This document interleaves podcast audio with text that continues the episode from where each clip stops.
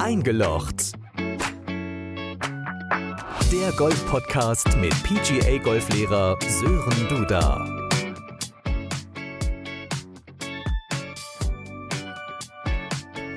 Die zweite ich sitze wieder mit Sören im Studio. Hallo Sören. Hallo. Wir haben uns das letzte Mal ja über, wir stuppern mal so ein bisschen in Golf rein und so weiter unterhalten und da fiel dann auch so ein Begriff Platzreife. Platzreife-Kurs, den habe ich machen müssen. Warum muss ich denn so einen Platzreife-Kurs überhaupt machen? Wieso hast du mich genötigt dazu? Also im Grunde genommen ist die Platzreife ähm, ja die Eintrittskarte in den, in den Golfsport beziehungsweise in die Golfclubs, um auf den Golfplatz zu kommen. Ähm, manche sagen auch, dass es so ein bisschen der Führerschein ist, um Golf spielen zu können.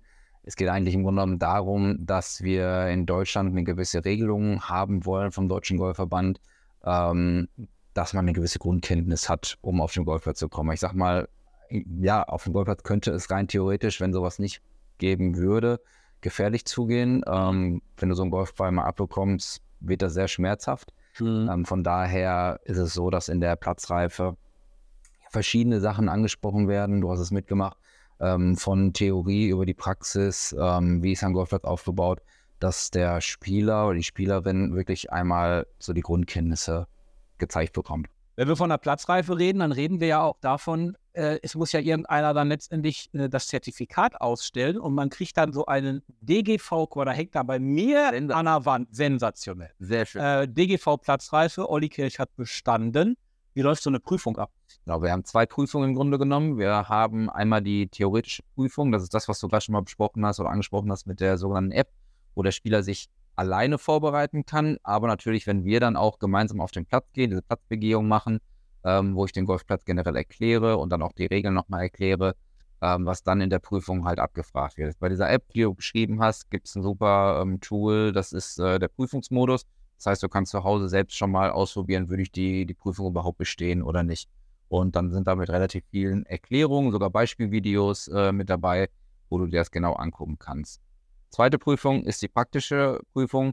Heißt, wir gehen ähm, zusammen auf den Platz und spielen, simpel gesagt, eine Runde. Mhm. Ja, und dann gibt es halt eine gewisse Punkteanzahl, ähm, die du erreichen müsstest oder musst, um die Prüfung zu bestehen. Ähm, das ist machbar. Hast du ja selbst ja. erlebt. Das ist äh, ja. wirklich machbar, ähm, wenn man sich da wirklich einigermaßen darauf vorbereitet hat. Von daher, das sind die zwei Prüfungen und dann sollte es eigentlich äh, passen, sodass du dann dein Zertifikat, was du an der Wand hängen hast, ja. auch bekommst. Ja, hängt da gut, finde ich. Ähm, Führerschein, Auto, da habe ich ja einmal den Lehrer, den ich bezahlen muss, die Fahrstunden und die Prüfung ist extra. Äh, wie sieht das beim Golf aus? Wir machen das bei uns so, kann ich jetzt nur von uns sagen, dass wir einen Gesamtpreis haben. Da sind alle Prüfungen mit dabei. Ähm, das Einzige, was man sich dann äh, noch kaufen muss, ist im Grunde genommen die App, wenn man die nutzen möchte, oder das Buch, das ist das Passende dazu. Es gibt auch eine kostenlose Variante über die Seite des Deutschen Golfverbands auf der Internetseite. Ähm, die wir wären kostenlos, aber ich glaube, es ist heutzutage immer echt ganz praktisch, wenn man die App auf dem Handy hat, dann ja. kann man auch abends auf der Couch einmal kurz ein bisschen durchklicken. Das stimmt wohl, in der Tat. Jetzt sagst du, natürlich braucht man zum Golf ja auch Schläger, aber die musste ich ja auch noch nicht kaufen. Also Schläger hast du erstmal en masse da, die dann also jeder, der eine Prüfung oder generell erstmal üben möchte, äh, dann nutzen kann. Genau, innerhalb des Kurses stehen die Schläger zur Verfügung, keine Frage. Ähm, es ist auch so, wie ich es jetzt auch gesehen habe, dass selbst wenn nach dem Kurs noch ein paar Schläger zur Verfügung stehen, das ist immer kostenlos bei uns. Ähm, und dann innerhalb des Kurses besprechen wir dann schon mal, was man für Schläger jetzt nach dem Kurs sich anschaffen sollte, weil das ist schon ein relativ wichtiges Thema, was aber jetzt, glaube ich, zu groß werden würde. Eher wieder ein Thema für ähm, den einen oder anderen Podcast, ja, den wir dann noch machen ja. werden, die anderen Folgen. Und ähm, genau, aber Schläger haben wir ja erstmal da. Und ansonsten, ich habe ja beiden verloren und äh, der kommt immer wieder. Der kommt immer wieder. Ja, die äh, Theorie ist in der Tat, man muss ein bisschen lernen, das, das kann ja aus eigener Erfahrung sagen, man muss ein bisschen lernen, man, man schafft sich vielleicht auch ein kleines Buch an. Es gibt aber auch eine App. Ganz genau. Ja. Und da kannst du ja auch reinschauen. Und äh, also die Theorie, die schafft man. Ich hatte mehr Sorge vor der Praxis tatsächlich. Mhm. Ähm, ob man das alles so schafft, aber auch da kann ich eigentlich jedem, der noch nie Golf gespielt hat, durchaus ein bisschen die Hemmungen nehmen. Also selbst ich habe es geschafft. Ähm, also es ist zu schaffen. Ja. Ähm, was gibst du denn für so eine äh, Regel? Äh, Studenten würden sagen Regelstudienzeit, aber was gibst du für so eine Regellernzeit äh, vor? Was meinst du, wie lange braucht man? Also es wird ja von bis angeboten. Äh, es gibt Golfclubs oder Golfhotels, die das wirklich am Wochenende anbieten, so eine Platzreife. Ähm, muss ich jetzt persönlich sagen, bin ich jetzt nicht der Riesenfan von, ähm, weil ich der Meinung bin, dass wir wirklich was Neues erlernen, eine sehr schwere Bewegung, kann man auch so sagen, erlernen müssen. Und ähm, das braucht ein wenig Zeit. Also wenn ich das empfehlen würde, wenn mich jemand anspricht, dann sage ich immer so anderthalb Monate. Ein bis anderthalb Monate sollte man sich auf jeden Fall Zeit nehmen, um das, ähm, die Trainerstunden, die man dann hat, oder den Golfkurs, den man hat, da drin einzuplanen. Zusätzlich kommt natürlich, muss man jetzt nichts, äh, nicht, nicht so vormachen, die eigene, das eigene Training dazu, dass man sagt, okay, jetzt habe ich zwei Trainerstunden mit der, mit der Gruppe, mit dem Kurs und dem Trainer, aber man soll natürlich auch das, was wir ähm, ja zusammen im Kurs erarbeitet haben, selbst nochmal probieren. Das ist wie in der Schulzeit. Also mhm. man hat ja nicht nur in der Schule im Unterricht gesessen, sondern hat dann idealerweise auch zu Hause mhm. äh, noch ein bisschen gelernt. Schön, schön gesagt. schön gesagt. So, jetzt steht ja immer da DGV-Platzreife. Das habe ich mich tatsächlich auch schon gefragt. Ähm, muss es der DGV sein, also der Deutsche Golfverband? Es sollte. Also es ist ähm, so, dass die Platzreife vom Deutschen Golfverband, die DGV-Platzreife, ein einheitliches System ist. Das heißt, wir haben gewisse Richtlinien, was wir machen müssen. Ich hatte gerade schon mal gesagt, mit den äh, Punkten, dass man eine gewisse Anzahl von Punkten spielt. Und es ist halt so, dass der, die DGV-Platzreife auch von allen Golfclubs, die zum Golf, Deutschen Golfverband gehört, gehören, was ja fast bei jedem Golfclub, oder ich würde es fast ja, bei jedem Golfclub äh, sagen, der Fall ist, ähm, die müssen diese DGV-Platzreife anerkennen. Ist halt so, dass du ähm, diese Platzreife eine Gültigkeit von zwei Jahren hat wenn du dich in der Zeit angemeldet hast in einem Golfclub, weil dann kriegst du ja auch erst dein sogenanntes Handicap. Ähm, deswegen würde ich immer darauf achten, wenn ihr irgendwo eine Platzreife macht, achtet bitte darauf, dass das die DGV-Platzreife ist. Dann habt ihr wirklich ein, ähm, ein sicheres äh, Tool, womit ihr in die Golfclubs gehen könnt und sagen könnt, guck mal, ich habe die gemacht. So, jetzt habe ich ähm, überlegt, nächstes Jahr nach Südtirol zu fahren, habe ein bisschen überlegt und geguckt und getan und gemacht. Und da gibt es tatsächlich ja auch in Südtirol Golfhotels, die dir diese Golfplatzreife anbieten. Würdest du davon abraten? Also Urlaub machen ja in Südtirol, aber die Platzreife vor Ort machen wäre vielleicht nicht so clever dann. Tatsächlich gibt es die äh, DGV-Platzreife auch im Ausland. Also du könntest auch rein theoretisch nach Mallorca fliegen. Da gibt es auch die ein oder andere Golfschule, die die DGV-Platzreife ähm, anbietet und abnimmt. Von daher muss man sich auch da dann nochmal informieren. Aber man muss gucken, man muss drauf achten. Ja, ich würde es machen. Also ich, ich hatte schon Situationen, wo Schüler bei mir sagten, guck mal, ich habe eine Platzreife, ich bin aber dann da zu dem Golfclub, Golfclub gegangen und die haben die nicht akzeptiert und mussten dann bei mir die Platzreife nochmal neu machen, ah, okay. damit sie dann da wirklich spielen können. Deswegen, man ist immer auf der sicheren Seite, wenn es wirklich die DGV-Platzreife ist. Und wenn man nicht mehr weiter weiß, wir uns fragen. Auf jeden Fall. Guter Plan. Braucht man denn immer einen Trainer dann noch da an seiner Seite?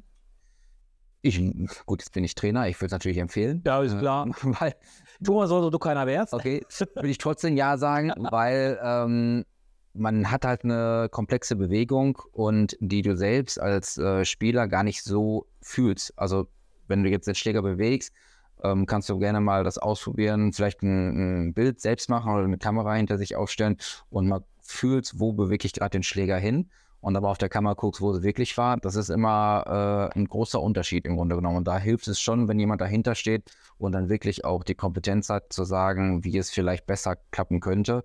Deswegen würde ich schon sagen, ja, mit Trainer auch. Heißt aber jetzt nicht, dass jede äh, Einheit, die du auf dem Golfplatz verbringen möchtest, unbedingt mit einem Trainer verbunden sein muss. Ja, mhm. also ich bin eher der Freund davon, dass man mal als Trainer wieder drüber schaut nach einer gewissen Zeit und dann wieder eine relativ äh, große Zeit oder ein paar Tage auf jeden Fall dazwischen vergehen lässt, ähm, wo man dann allein das auch mal übt. Wahrscheinlich, also das habe ich an mir auch festgestellt, ist, wenn du einmal so eine Bewegung drin hast, äh, die, die, die ist falsch drin, dann lernst du die ja auch oder behältst sie ja auch falsch ja. im Körper.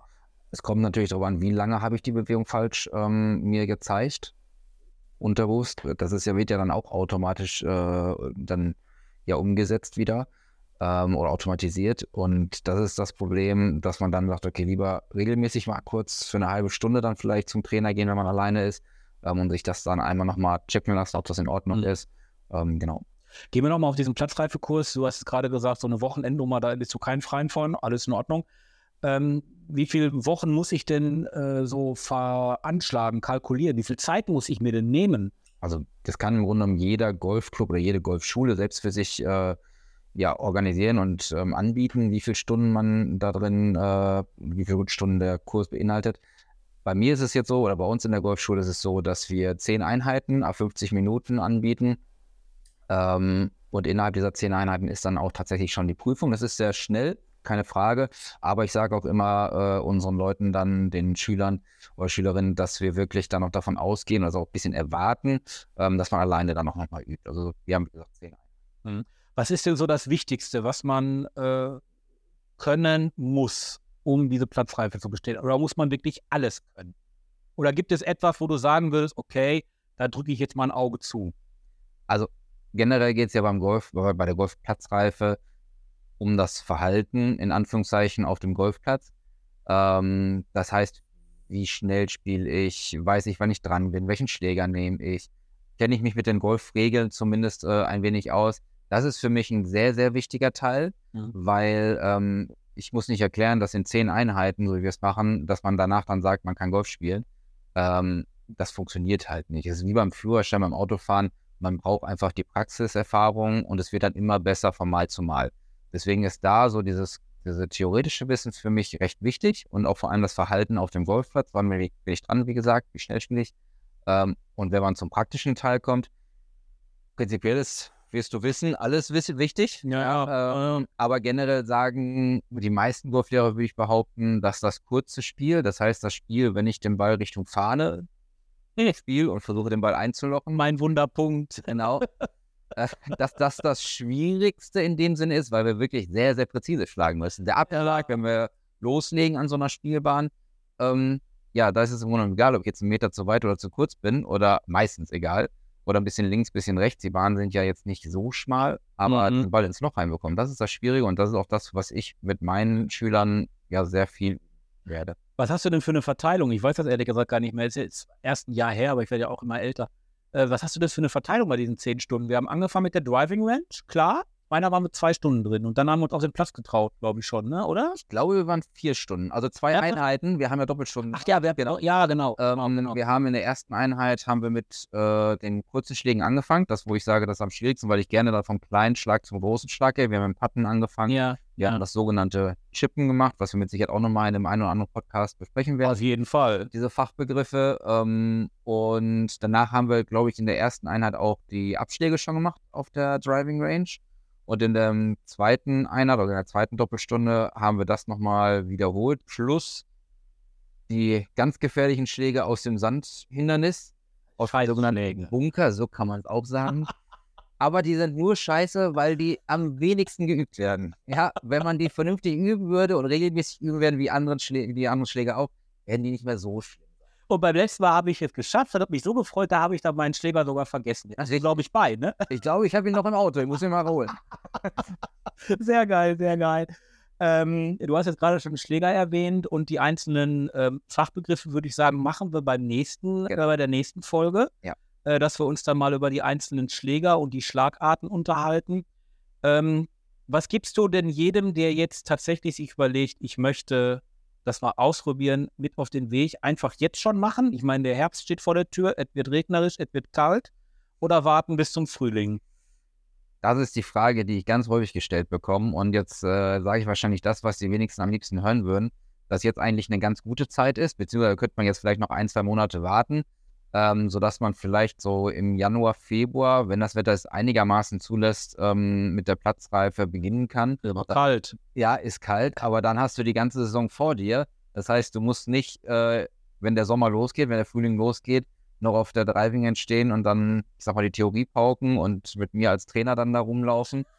Dann könntest du, wenn du es jetzt im Winter machst, schon direkt loslegen und selbst auf den Platz gehen und äh, die Runden spielen. Also generell würde ich immer sagen, früher, dass man dann wirklich loslegen kann, wenn die richtige Saison auch losgeht. Okay, da haben wir dann schon das nächste Thema für den übernächsten Podcast, nämlich die Kleidung.